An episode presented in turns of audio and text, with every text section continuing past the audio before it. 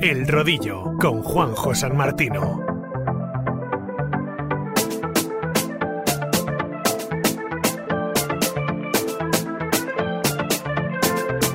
Bambini giocano in strada, sognando Messi e Neymar, correndo dietro a un pallone, in fuga dalla realtà. Dovresti venire qui giù. Hola, ¿qué tal? Muy buenas, bienvenidos al Rodillo una semana más aquí a Radio Marca, a vuestro programa de ciclismo virtual y no tanto, porque ya sabéis que la pasada semana, por ejemplo, estuvimos analizando el día menos pensado, el documental o la docu, docuhistoria, docuserie del Movistar Team que se puede ver ya en las plataformas de Movistar, aunque yo ya las he empezado a ver por otro lado, ¿eh? teníamos miedo de que nos baneasen algunas imágenes en el canal de YouTube, pero ni mucho menos, de hecho incluso se pueden encontrar los programas de alguna manera, no vamos a decir canales ni demás. Eh, saludo rápidamente a nuestros contertulios, David eh, Álvarez, Raki, David Alcón, Raki, ¿qué tal? Muy buenas. Muy, buenas tardes. Ya te he cambiado el apellido eh, con uno de nuestros invitados hoy nuevos. Eh, sí, me gustaba, me gustaba. Sí, sí, te gustaba la Álvarez, te ha quedado bien. Goyo Jurado, Goyini, ¿qué tal? Muy buenas. Buenas tardes, Juanjo, ¿qué tal? Y Paolo Álvarez, ¿qué tal? Muy buenas. Hola, un saludo a todos. Muy buenas. ¿qué tal? Bienvenidos, ¿qué tal? Bienvenida a tu casa, al, al, rodillo. Bueno, lo primero, para que ya sabéis que tenemos el tiempo muy justo, chicos, os voy a preguntar por una valoración de, de la París-Roubaix. Goyo, empiezo por ti. Tanto de chicos como de chicas. ¿no? De lo que tú quieras. Pues para mí el resumen es victoria de dos equipos, ¿eh? del Trek AC2 en chicas y de Ineos en, en chicos, porque fueron eh, los grandes dominadores de, de ambas carreras. Eh, los chicos lanzando un ataque a 210, montando abanicos y las chicas haciendo una táctica de equipo absolutamente brutal. Uh -huh. Victoria de Dylan Van Barle y de Elisa Longo, la corredora italiana. Lo del Neos ahora de la temporada de primavera está siendo salvaje, ¿eh? Goyo. Los, los nuevos Quick Step parecen. ¿eh? Sí, sí, la nueva manada. A, sí, sí, ¿Quién se le va a decir? De ir a grandes clásicas a, a, de ir a grandes vueltas a ir a, a, clásicas. Sí, sí. A ver el rendimiento. Además es que parecen corredores súper jóvenes, además, ¿no? Porque está, sí, sí. está vale. Taylor, ¿no? También, el que este otro corredor que también ha aparecido, que Turner, es... ¿no? Turner, sí, eso, Turner, perdona, Turner, y luego el, el, chico este, el americano, el Magnus Schiffer, ¿no? También sí, sí, sí, sí. Brabanzona. Brabanzona, sí. No, la verdad es que sacan, sacan corredores bajo las piedras, ¿eh? totalmente, estos delineos. Es la buen, buen, síntoma que Carlos Rodríguez esté eso quiere decir que tiene un buen ojo y pinta bien el chico. Pinta bastante bien, sí. De hecho, están ahí a punto de ponerse en el número uno del ranking UCI. Eh, David, Raki, ¿qué te pareció a ti eh, la París-Roubaix? Pues que solo con decir que ha sido la París-Roubaix más rápida de la historia, ya dice mucho, ¿no? Creo. Y luego tengo la sensación de que eh, ver a Mohoric, eh, Van Aert, Van Der Poel y compañía es, es un lugazo brutal. O sea, creo que son corredores que no que nos están enseñando un ciclismo un poco diferente y que no miran atrás, que me parece increíble. ¿Creéis que si hubiese estado Pogachar hubiese habido cambio en el desenlace final? Yo creo, yo que, creo no, que no. Eso. Yo creo que no. Uh -huh. O sea, que mantenéis no, no. que el trabajo que hizo Ineos en este caso era suficiente, ¿no? Para haber, de hecho, eh, haberse cepillado a Van Aert y a Van Der Poel, pues hubiese pasado lo mismo que con Pogachar. Es que posiblemente Ineos, eh, su bala ganadora más que Van Barle era Filippo Gana, porque se le veía con unas piernas brutales, pero es que eh, la París-Roubaix es una auténtica lotería. Eh, Filippo tuvo dos averías mecánicas casi consecutivas en 30 o 40 kilómetros y, y, es que es una lotería, no sabes lo que puede pasar. Lo mismo está Pogachar y el tío, pues pasa los cortes, pasa de los pares y está adelante, pero es que es, creo que Flecha lo dijo en la retransmisión, que, que puede ser la carrera que ni estando en forma puedes llegar a ganar. O sea, quiero decir, es, ni estando al 100% puedes llegar a ganar. Y a la vista está que han ha habido ganadores bastante difíciles de acertar. No tanto como en Tour de Flandes.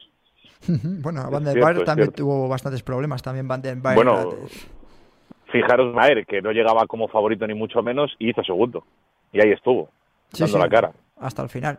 Eh, Paolo, que no quiero que estés eh, tú tímido en tu, en tu debut eh, en el rodillo. Me imagino que también viste la París-Roubaix, ¿no? Sí, sí, sí. Bueno, eh, espectacular como siempre. Es una carrera diferente. No hay que perderse. Si hay que ver algo, si puedes ver solo una cosa en todo el año, debería ser esta carrera. Es la carrera, para yo creo que la más importante, de la clásica más importante de, todo el año. Mucho más importante que, el Tour de Francia. La, en España hay mucha afición por el Tour de Francia y las grandes vueltas, pero hay que saber valorar eh, lo grandes que son estas carreras y en especial el, la París-Roubaix, que es una carrera especial porque es que no se decide en los últimos ni siquiera 20 kilómetros, ni siquiera 50, sino desde el principio. Tiene muchísimo, como habéis comentado, muchísimo componente táctico. Los equipos juegan mucho. Eh, nunca puedes acertar.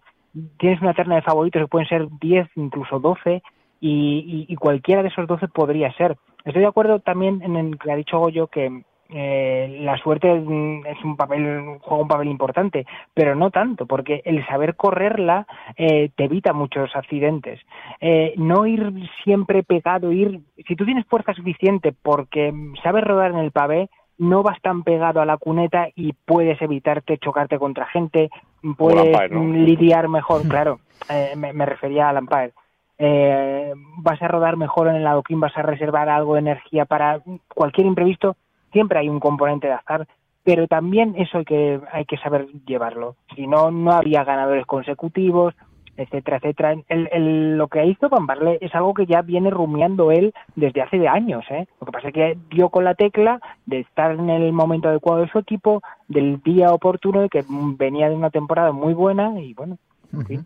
De todas maneras, mucha diferencia, Paolo, ¿no? Con respecto. Yo, por ejemplo, eh, yo creo que me considero bastante más ignorantes que vosotros a nivel de, ciclismo y a nivel de espectáculo, eh, aunque se fuese una ratonera y un destroza ciclistas, no tiene nada que ver la Paris-Roubaix de este año, por ejemplo, con la del año pasado, en el mes de, octubre. Es decir, es, dice, decía Raki, la más rápida de la historia. Claro, nos ha fastidiado. No hacía la meteorología ni el barro del año pasado. Claro, claro, claro, claro. Ya, pero yo creo que, ese componente de, barro que, que, mucha gente le gusta no es tan determinante. Espectacularmente, pues es, vistoso, pero yo no creo que añada más mm, espectacular que ya de por sí tiene la, la Paris Roubaix. No hace falta que llueva para que sea dura, ni que sea más visual, sí. Es innegable que es más visual cuando hay barro de por medio, pero no por ello menos atractiva, creo yo, ¿eh? eh Goyo, en la carrera femenina, eh, al margen del trabajo de, Trek, sí que se pudo a lo mejor echar de menos, por ejemplo, a Nemik, ¿no? A Nemik Van y a Marian Bosch. Ya Marian Bosch, claro, sí, sí. Sí, sí, que creo que dio positivo por COVID día Justo, antes. De antes, sí. antes no sé, no creo que sea una carrera mucho para Van Vleuten, no sé qué resultados ha hecho en Rubén de las dos o tres ediciones que se ha corrido en féminas, pero no, no le vi ahí una carrera para, para Menik. Eh, sí, sí, sí que para María Bosch, que se pasado muy bien eh, los, los adoquines, y, y, bueno, las favoritas estuvieron al final, Lotte Kopecky, Lucina Abraham, ah bueno, y estuvo descalificada, no sé si lo habéis visto, la, campeona, del mundo. Pero, la Elisa Bálsamo. ¿Nos da la sensación, de, lo de Elisa nos da, nos da la sensación eso de Elisa que da sensación como de, digo desde fuera, ¿eh? que no se me entienda mal, cierto carácter amateur, es decir, ¿cómo te pueden descalificar por estar agarrado a un bidón al, coche? yo creo que ahí las cámaras fueron, ¿no? Porque normalmente se lo suelen hacer muchos corredores de ahí, aguantas sí, pero... dos segundos y dices, venga, aguanto tres, cuatro, cinco... Pero fueron mucho más. Sí, fueron un poquito más. Y después, después yo creo que no pensaban que había una cámara detrás y le cogieron con el carrito los senados. Sí, sí, sí. Hasta, el punto. Sí, pero yo creo que lo hace, lo hace y no la, y no la sancionan. ¿Por qué? No, yo creo que sí. Yo creo que esto es como una tarjeta amarilla en el fútbol. No, yo he visto a corredores profesionales estar agarrados cuatro y cinco segundos. Ya, pero es la campeona del mundo, ¿eh? Y corredora de tres. No sé. O sea, tenía caché. Hombre, caché ¿qué más tenía, caché? pero... Sí, es que sí, por, bueno. por eso digo yo, sobre todo eso, me daba la sensación de, de un fallo muy gordo, de decir, pues si va a haber muchas, eh, los focos van a estar sobre ti. Y acabas yo de... creo que la típica, la típica entrada que vas a hacer de amarilla en el fútbol y se te va un poco el pie y, y es roja. Y lo mismo le pasó. Son 3-4 segundos podía haber aguantado ahí y quiso aguantar dos o tres segundos más para pillar más velocidad y había una cámara justo detrás o un, o un árbitro juez y, le cazaron y ya está. Venga, antes de meternos con el Horseman, 10 Horsemen, que por eso también está hoy Paolo aquí con nosotros, que quiero que hablemos un poquito de ciclismo virtual, es otra valoración del, no sé si habéis visto algo del Tour de, de Turquía, que se ha convertido en viral eh, por ser una ratonera y un, trampas para los, para los corredores hasta el punto de que al final la última etapa además queda eh, neutralizada por meteorología. No sé qué valoración podéis hacer, Paolo. La valoración, bueno, lo único que he visto es lo que ha visto la mayoría de la gente, ese clip de que pasan por una zona en obras con mm, miles de pivotes, una señalización, carreteras medio cortadas, un despropósito, un despropósito en el que mm, todos los corredores en ese mismo momento se debería haber parado y haber dicho, Uzi, ¿qué está pasando? ¿Dónde va el dinero? que, que, se está poniendo y para que este organismo funcione. O sea, ¿dónde están los jueces que han permitido que este recorrido se haga así? O sea, ¿qué está pasando? Es un despropósito, el vídeo es un despropósito, el vídeo del que habla Paolo. ¿Solo habéis visto, ¿Alguno ha visto todas las etapas del Tour de Turquía? Lo digo porque yo sí las he visto. ¿Vosotros ninguno? No, no, Lo único que vi es que Jai Bain, el campeón del mundo de Tour, impresionante. en la general. Sí, sí. sí. Sí, sí, además, eh, bueno, eh, mucho mejor que, por ejemplo, para mí que Nairo Quintana, por ejemplo. ¿eh? En la etapa donde se la tenían que jugar, veía muchísimo más entero a, Jay Vine que a, que a Nairo Quintana. todos los finales de etapa del Tour de Turquía han sido un despropósito. Por eso os preguntaba, porque digo, seguro que habéis visto, habéis visto el clip este tan visual que decía Paolo, que era para pararse. De hecho, yo creo que me hubiese parado, porque eso es un mataciclistas, pero es que todas las llegadas, incluso en alto, han sido un auténtico despropósito. Radio Marca se emoción. Radio Marca. Trideporte. Lánzate un tri. Trail running, running o ciclismo sin renunciar a tu deporte favorito en el exterior o en el interior. Las mejores marcas de zapatillas o ropa deportiva a un solo clic en www.trideporte.com. Recibe tu pedido más esperado en menos de 48 horas. Ya sabes, lánzate un tri con Trideporte. ¿Eres de trail o de BTT? ¿Quizá de ambas? Si te gusta el deporte y la naturaleza, tu carrera es la transfronteriza. Tres distancias de trail running y una ruta en bicicleta para poder disfrutar de un fin de semana deportivo inolvidable en la frontera entre España y Portugal. Corre, pedalea o ambas cosas con la camiseta o el maillot de tu país en la fiesta del Campeonato Ibérico los días 11 y 12 de junio. Inscripciones abiertas en www.transfronteriza.es. Marca, el deporte es nuestro. Radio Marca.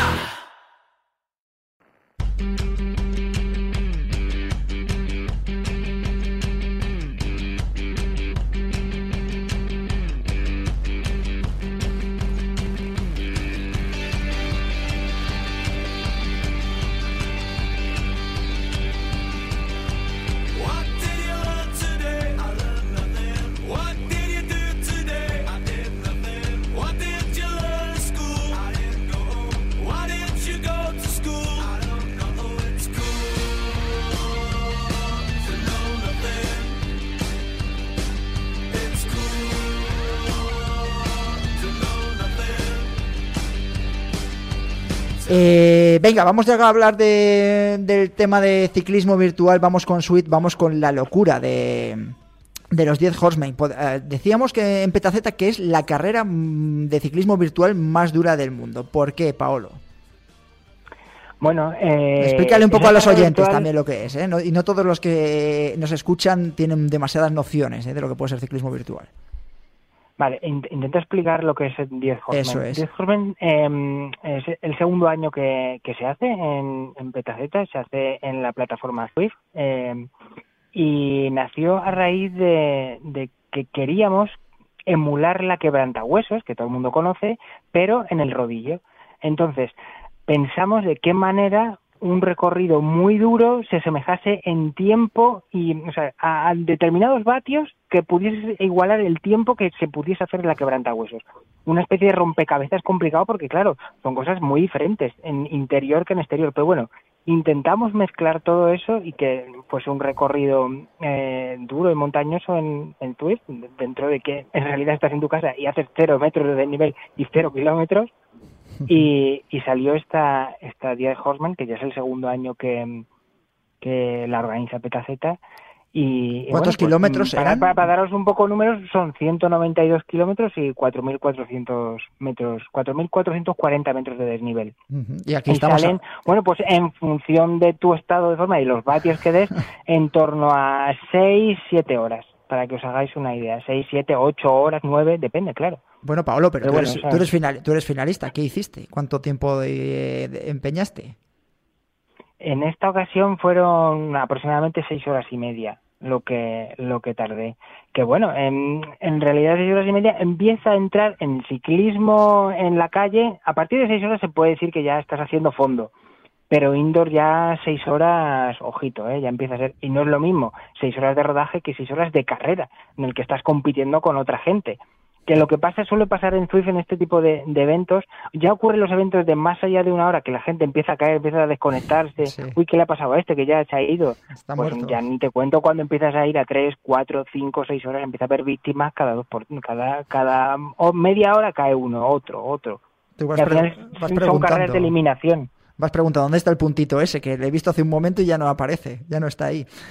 Eh, Goyi, tú también lo has corrido, ¿no? Y lo has terminado también. La, primera edición la hiciste.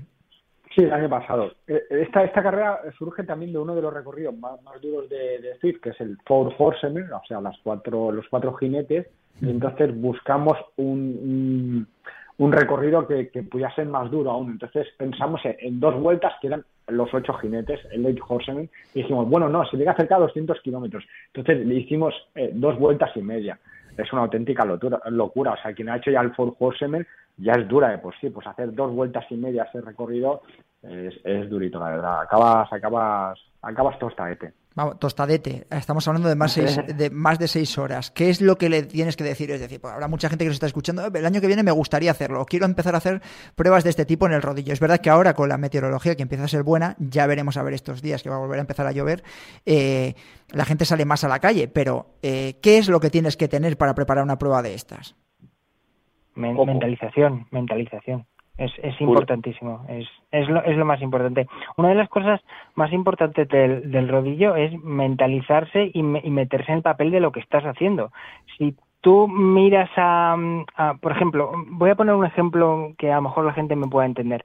Yo, si me pongo a hacer eh, ciclismo indoor viendo una serie o una película, no hago ni 15 minutos, no aguanto. O sea, me aburre soberanamente, no puedo me tengo que meter en el papel como si estuviese en la calle. O sea, el juego me tiene, tengo que inmiscuirme dentro. O sea, que sea una experiencia totalmente inmersiva.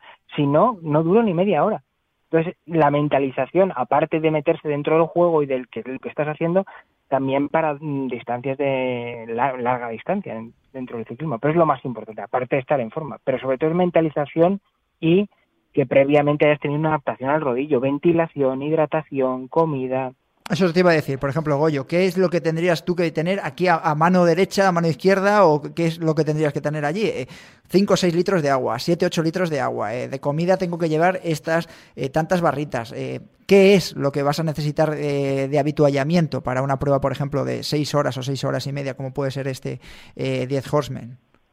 No, menos de lo que te vayas a ir a la, calle, pero con, la ventaja de que estás en casa. Entonces, en algún momento, si no estás compitiendo por la victoria, puedes ir rápidamente a la nevera y coger algo.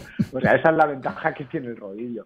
O sea que, y además, luego también poder comer otras cosas que no comes en la calle, ¿no? Porque yo a veces me pongo pues una tarrina de arroz con leche, que, que es impensable que me lo lleve en el mayor, pero como lo tengo ahí en la mesa al lado de la bicicleta, pues son las pequeñas ventajas que tienen el rodillo. Sí que es verdad que a veces es más duro, y lo ha dicho Paolo, que es muy importante la adaptación al rodillo, pero lo que hacen este tipo de simuladores es eh, ponerte en un entorno un poco más realista y entonces pues hacer que el tiempo pase eh, más rápido. Yo antes de, tener el Swift o de hacer Swift o otro software no pasaba de hora, hora y media en el rodillo y ahora he hecho auténticas locuras de 6, 7, 8 horas, 10 horas. O sea que es importante la adaptación al rodillo y el, saber meter, envolverte en el, en el software este de Swift. Bueno, yo prometo que... Como yo, eh, eh, perdona, es que hay una cosa que es muy importante que es, dice, bueno, puedo parar en cualquier momento y coger un arroz con leche o lo que sea de la nevera, pero esto es un arma de doble filo, es casi como el teletrabajo. Sí, sí, estás en la comodidad de tu casa, pero también tienes la posibilidad de bajarte en cualquier momento y mandarlo a la mierda. Cosa que si estás en mitad de cualquier puerto de la nada, pues te lo piensas dos veces. Y dices, hombre, es que tengo que volver o tengo que llamar a alguien, tengo que hacerle... Pero aquí no, aquí en cualquier momento puedes decir renuncio y no pasa nada. Es verdad que y estás en casa. Tiene otro no tienes que volver a casa. Tiene otro componente, está claro. Eh, prometo que la semana que viene hablaremos un poco más de cómo va la ZRL, de las ligas y las competiciones y actualizaremos un poco de los datos de las distintas divisiones que hay, a ver si me podéis echar una mano también y le damos un poco de componente más virtual a todas esas competiciones que se están desarrollando ahora. ¿Vale? Muy bien. bueno, a cuidarse mucho. Eh, Paolo, eh, Raki, Goyi, gracias por haber estado una semana más en el rodillo. Cuidaros mucho. A ti, Juanjo. Un abrazo. Hasta luego. Y a todos vosotros ya sabéis que nos podéis escuchar todas las semanas en el podcast de Radio Marca en arroba el rodillo también en redes sociales. Buena semana a todos.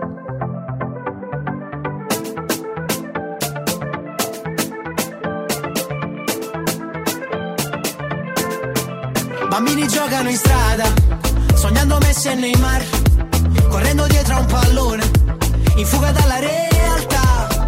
Dovresti venire qui giù, dove il sole sfuma nel blu, per campare fanno parkour, energie cattive mai più. Ordiniamo senza menù, cameriere fai tu. Non ballare bene che con te vicino faccio figuraccia. Tu sei così bella, sei protagonista tra mille comparse. Alza sto bicchiere per chi se n'è andato e questa sera è assente. Perché in questo mondo se sei troppo buono ci rimetti sempre. Parte un coro dallo stadio che sente tutta la città. Perché ho fatto mille strade da adesso in poi non mi ferma niente. Mentre la curva si accende, sotto sto sole caliente. Saremo uniti per sempre se vinco, se perdo con te, mon